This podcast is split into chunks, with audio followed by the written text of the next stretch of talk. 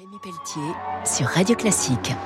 Avec le CIC, partenaire des grandes courses au large.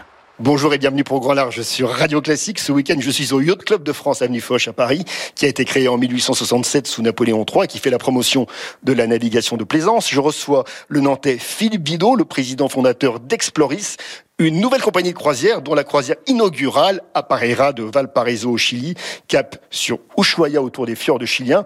On peut dire, Philippe, que cette nouvelle compagnie de croisière est une marque de fabrique authentique et intimiste. Oui, nous allons essayer de revenir à l'authenticité des croisières d'expédition, où l'on observe, où l'on partage, où l'on découvre.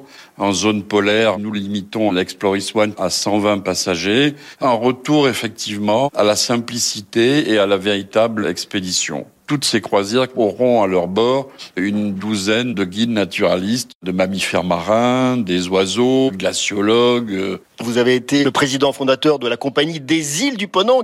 Pourquoi ce retour? C'est l'appel des océans, l'appel de l'exploration maritime? Nous irons dans des endroits très divers puisque nous passerons de l'Antarctique, la Géorgie du Sud, les îles Malouines et puis en remontant, on s'arrêtera dans les îles Bijagos au large de la Guinée-Bissau, plusieurs dans les îles du Cap-Vert et on remontera sur les Açores, les Canaries et puis les îles britanniques, la Norvège et jusqu'au point le plus nord de nos croisières qui sera le Spitzberg, le Svalbard.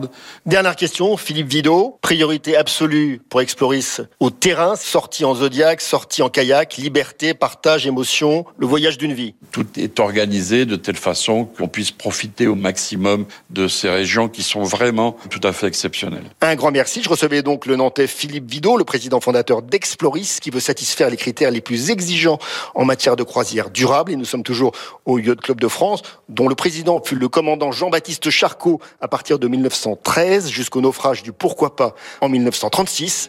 On se retrouve très vite pour Grand Large sur Radio Classique. Au revoir.